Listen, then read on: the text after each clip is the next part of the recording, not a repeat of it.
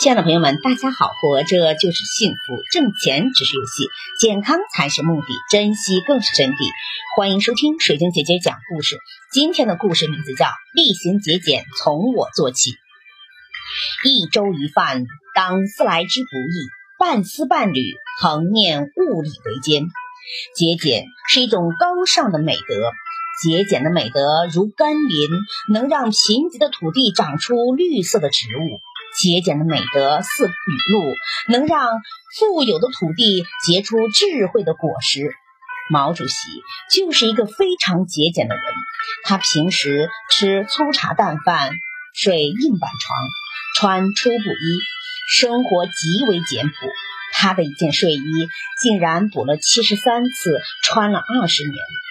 在勤俭节约方面，毛主席为我们做出了很好的表率。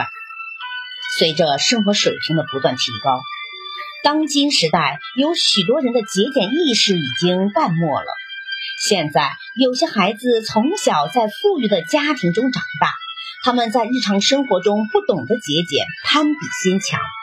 有些人请客吃饭铺张浪费，有些人穿衣过分追求名牌时髦，有些人用水用电没有节制。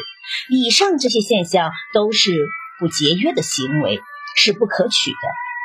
我们作为祖国的接班人，平时应该做到节俭粮食、节约用水、节约衣物，从点滴做起，从自己做起。